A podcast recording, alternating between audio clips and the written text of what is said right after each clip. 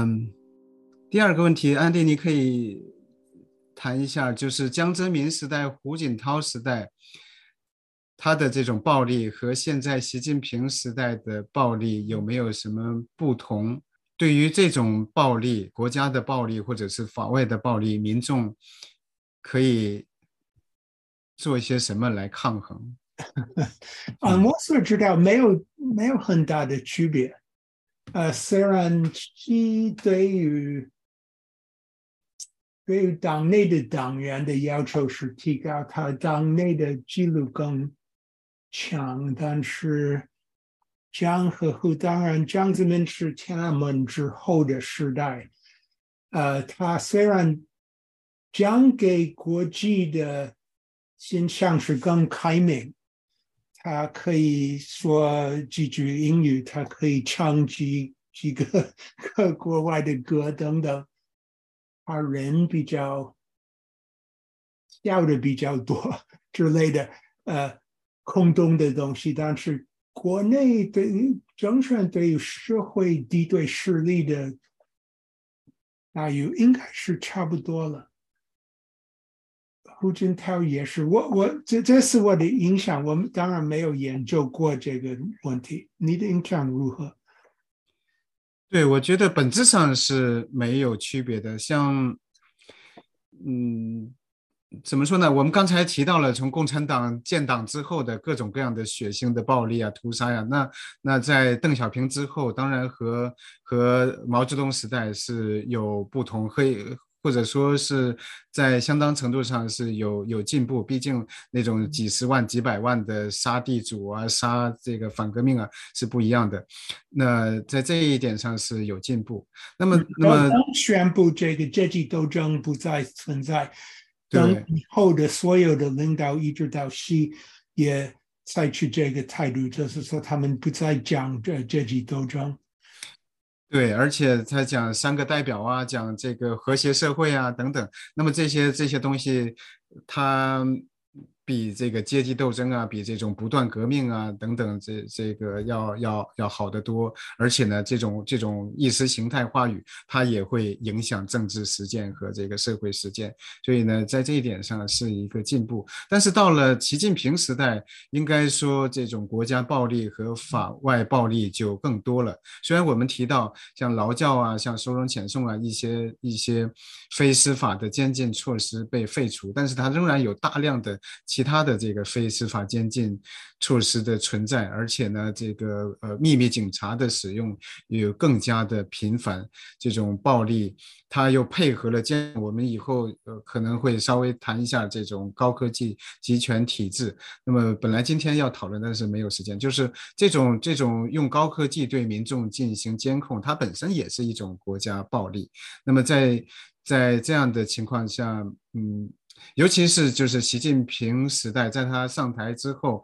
那么中共所面临的形势，在他中自己看来是非常严峻的，他有这种执政的危机感的，所以，所以我们看看到律师的大抓捕、记者、网络、教会、各种其他的宗教团体，包括香港、西藏、新疆这些这些地方进行非常野蛮的镇压，那么就是就是暴力比以前比江泽民、胡锦涛时代用的更多了。嗯，那民众可以有哪些抗衡？当然有有有抗衡，比如说刚才谈到的那个，甚至很多民众在在。用自焚的方式进行进行抗议。那么中国的这种群体性事件，我们我们过一个星期之后会讨论这种民间的维权运动啊等等民间的抗争。那么这些这些东西都是都是民众在在进行抗争，很多是在这个忍无可忍的情况下，包括在几个月之前发生的白纸革命。嗯，那么这些抗衡关键就在于。它的呃风险是非常高的，它的代价是非常大的，而且在中共的这样的监控之下，呃，想要组织起来也是非常不容易的。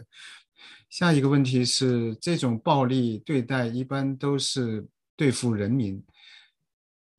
呃，当然是，就是他是对对付人民。那么党员有什么不同待遇？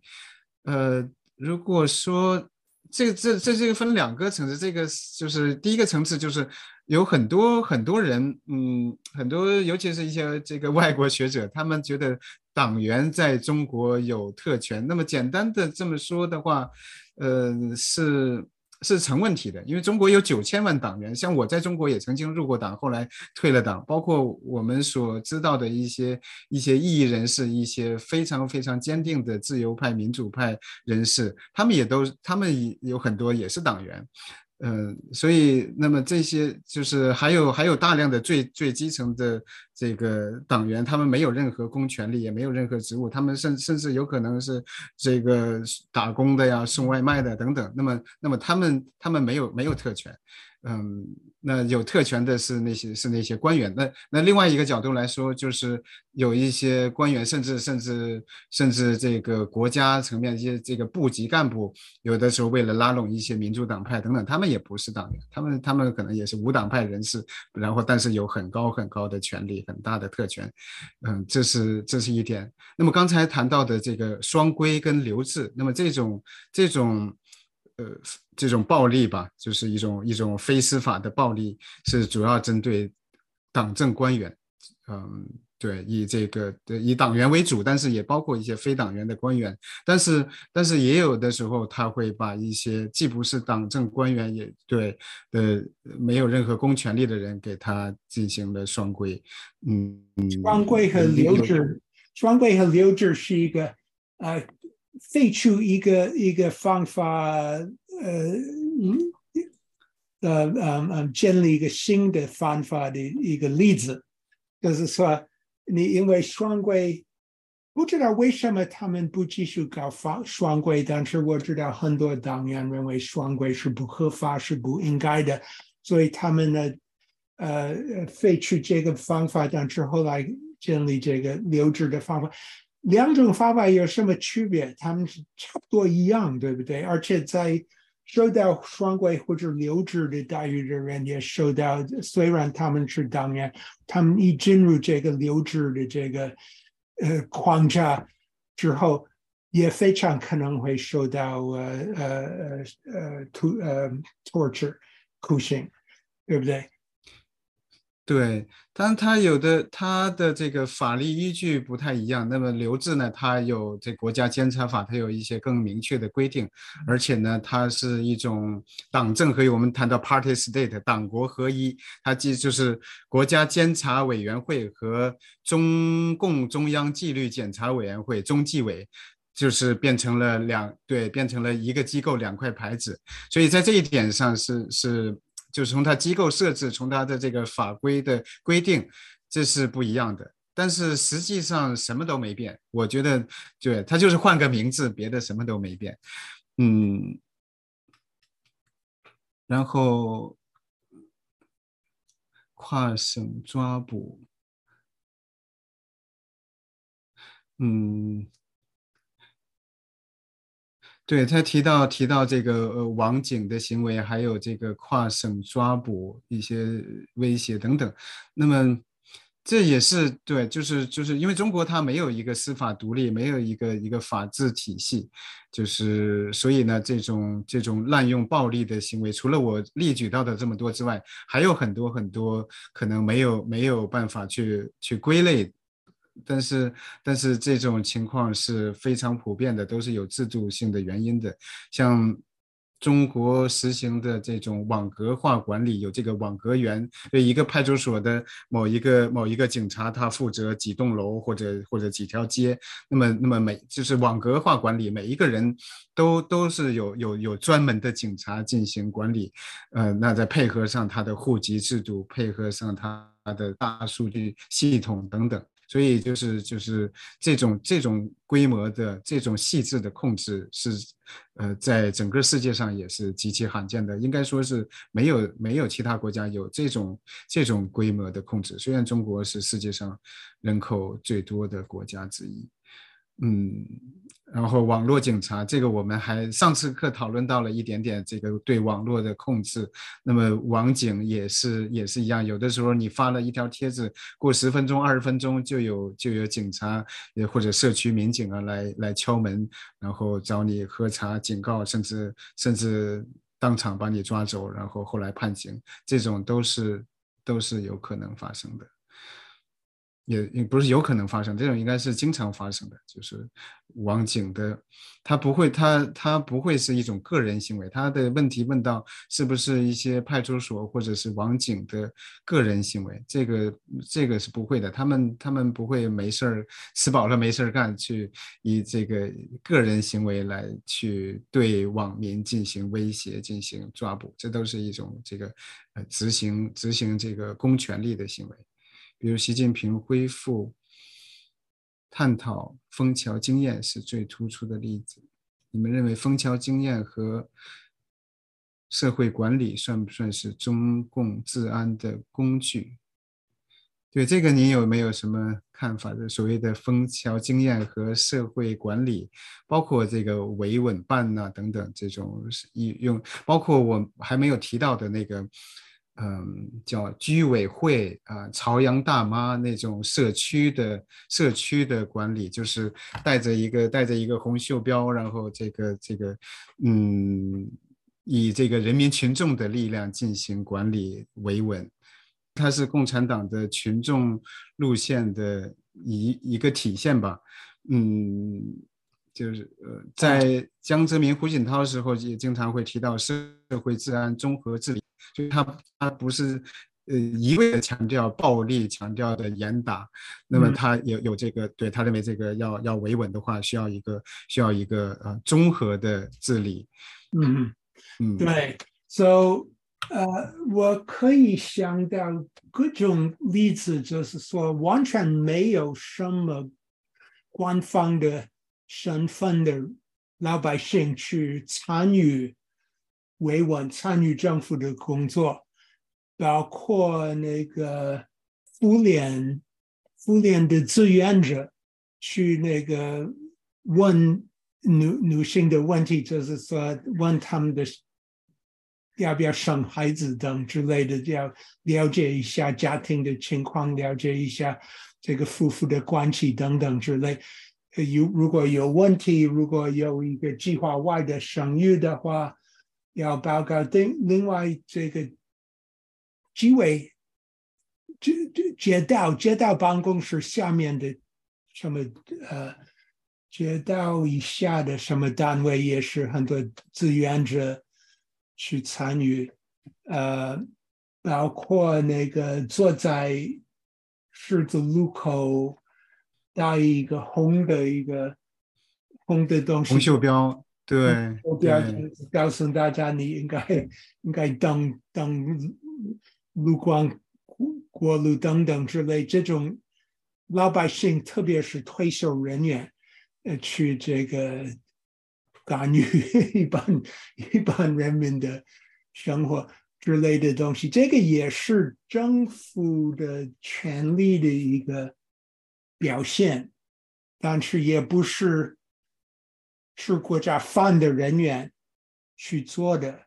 而且他们的权力范围也不是特别广，但是也有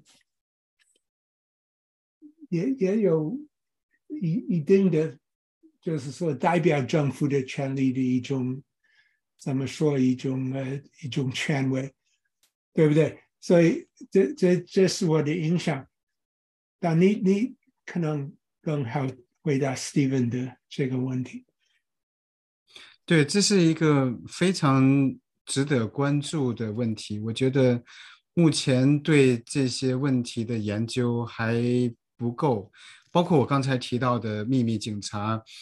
嗯，他在整个中国政治运行当中，在九十年代之后，尤其是二零零零年之后，这种秘密警察它起到的作用非常重要，对于中国政治的走向啊等等也是非常非常重要，但是他他往往是因为他是秘密警察嘛，他的他的很多活动是大家所不知道的，他的机构的设置，他的这种内部的管理啊等等，呃大大量的这个情况我们是不知道的，那我觉得需要。对对，那些像有有跟秘密警察打交道的人去进行进行访谈、进行研究，然后去去发这这里边可以发现一部分中共统治的秘密，这是一点。那么关于枫桥经验也是一样，嗯，在中国的媒体当中，有时候经常会看到那些。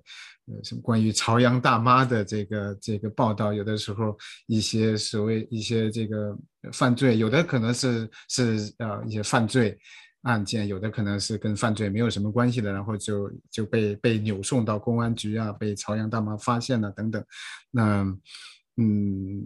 那这种这种就是就是呃枫桥呃经验的一部分，按照按照这个官方的说法，它叫呃打防教管。对，要有要有这个打压打击，要有这个防止，要有这个教育和管理。那么这种就是社会治安综合治理，然后发挥发挥人民群众动员人民群众动员基层组织进行呃维稳，进行这个呃就是呃政治控制的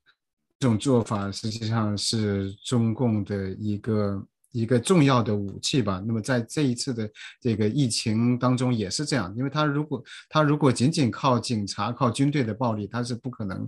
达到这样的控制水平。嗯，所以所以就是这种这种县以下的，对，刚才刚才提到这个居委会，提到这个街道办，包括乡村等等，那这些这些。他们他们如何利用这这个没有任何公权力的、没有任何编制的人员进行监督、进行监控，包括告密，包括一些这个这个一些嗯，对，就是嗯无所不在的这种呃这种监督，这是非就是中国。中国目前能够能够维持这个表面上的政治稳定和社会稳定的一个重要的工具，嗯，当然它可以可以算是就是中共中共治安的一个一个嗯重要的方法吧。那么呃刚才提到那种呃摄像头，中国有数以亿计的这个智能摄像头，然后再加上加上它的这个呃控就是。就是其他的这种大数据系统啊、社会信用系统啊等等这些东西，包括疫情期间实行的健康码、行程码、长寿码这些东西相相配合，然后和这个群人民群众就共产党的这些耳目有啊这个相相配合，是嗯，对。大家不知道同学能同学们能不能看到 Q&A 里面的？那个他们自己能够看 Q&A，right？So so Steven 在 Q&A 里面，呃，他写了一个中文，也写了一个英文的一个，就是说，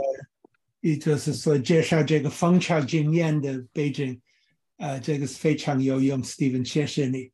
你 Steven，你是不是退休的这个呃美国这个国务院的官员？我好像呃认识你的名字。呃呃，而且他 Steven 的英文的是说，这个蜂巢经验是一种是六十年代的一个经验，是地方上的村民呃自己自愿的 took into their own hands，就是说他们自愿的去去打击一些所谓的走走资派，啊，这个是文革以前的。所以，Steven 认为，习近平现在把这个现在歌颂这个枫桥经验，说说这个枫桥经验要要坚持好、发展好，把把党的群众路线坚持好，呃，是这个呃涉及到习近平多少是符合这个毛的这个群众路线的一种呃政治。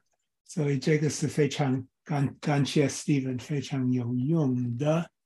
呃，看不到 anonymous attendee，OK，and Steven 说是 Steven 是这个退休的美国的国务院的，我非常欢迎你听我们的课。汤彪有时间允许的话，我有嗯，问题。好好好，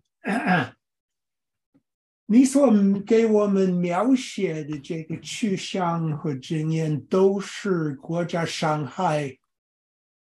他的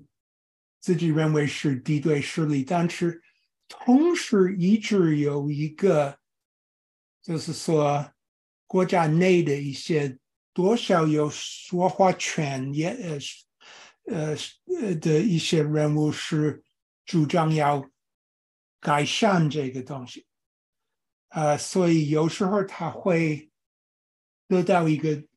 得到一个效果。你比方说，死刑的范围被减少，另外你自己也参与到的这个收容遣送的这个废去。呃，当然，他后来他们后来创造新的方法，但是这个也是一个，就是说改善或者改革。所以我的问题是说，呃。政权内的主张各种各样的变化的力量，有时候可能强，有时候可能弱。现在看起来不强，因为他们不敢说。但是这个问题就是说，这个党内、这个政府内的改革力量是，呃，是谁？他们的权力？多少他们的展望，就是说未来可能会不会你描述的这个制度会不会我们保持不保持期望它会改变，它会变？嗯，谢谢，这是这个很好的问题。那关于死刑这个，我有专门的研究。我在中国成立了 China Against the Death Penalty，中文叫。叫中国兴善研究所是唯一的，也是第一个，就是主张主张废除死刑的机构。那我们当然就是中国的这个死刑，原来有有九十多个罪名，后来有到九七到七九年有六十八个，后来有两次减少死刑罪名，现在应该是四十六个，其中二十二个是暴力。犯罪二十四个是非暴力犯罪的死刑罪名，那么呃，二零零七年的司法改革，您提到的就是接呃，就是把这个死刑复核权收回到。最高人民法院在之前呢，大量的大部分死刑案件就是由省一级法院来来核准。后来现在就是呃，二零零七年之后呢，就是所有的死刑案件，它的核准要经过最高人民法院等等，这是都是一个进步。包括肖阳的司法改革，包括您提到的这个证据改革，要废废除一些酷刑取得的证据啊等等。那嗯，包括收容遣送制度的废除，劳动教养的废除。除收容教育制度的废除等等，那么这些东西都是一种进步。那么，呃，大致可以说是。国内的力量，像我们不断的就是就是，尤其比如说劳教，一波又一波的民间的抗议，包括公开信，包括一些一些有有这个法治精神的人大代表，那么不断的提出要废除劳教，那么国际上的压力也很大，所以劳教就废除了。这边官方当然会有一些体制内会有一些官员呢，呃，他们他们就是希望能够有一点点的进步，所以在在这种压力国内。的压力为呃国际的压力呃在一定的这个条件成熟的时候就可以有我们看到的这些进步措施，但是呢。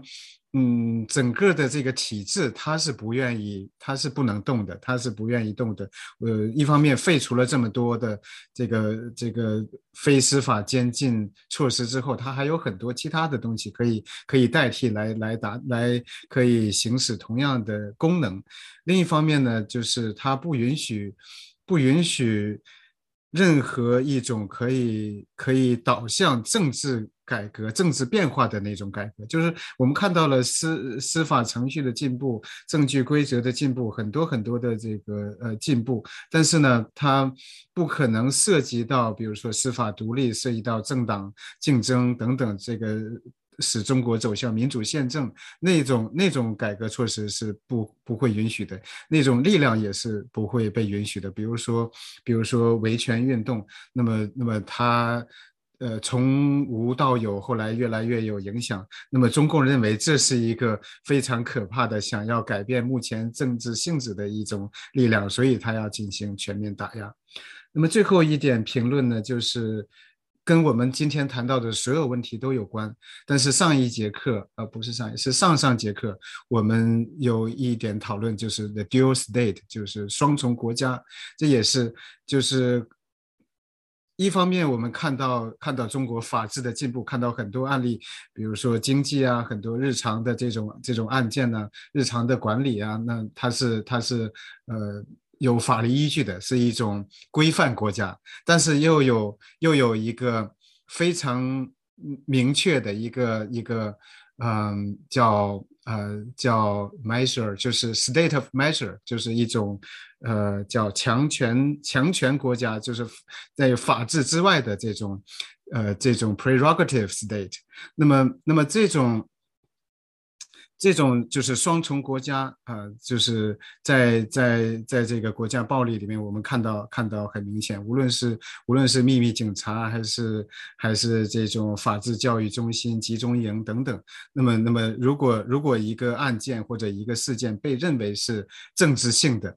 被认为是不能按照法律来处理的，按照规则来处理的，那么就是有那些有那些法律之外的力力量，有有共产党或者秘密警察等等。那么这是这是这个双重国家的概念，对于我对于理解今天我们讲的所有这些东西，都是嗯非常重要的。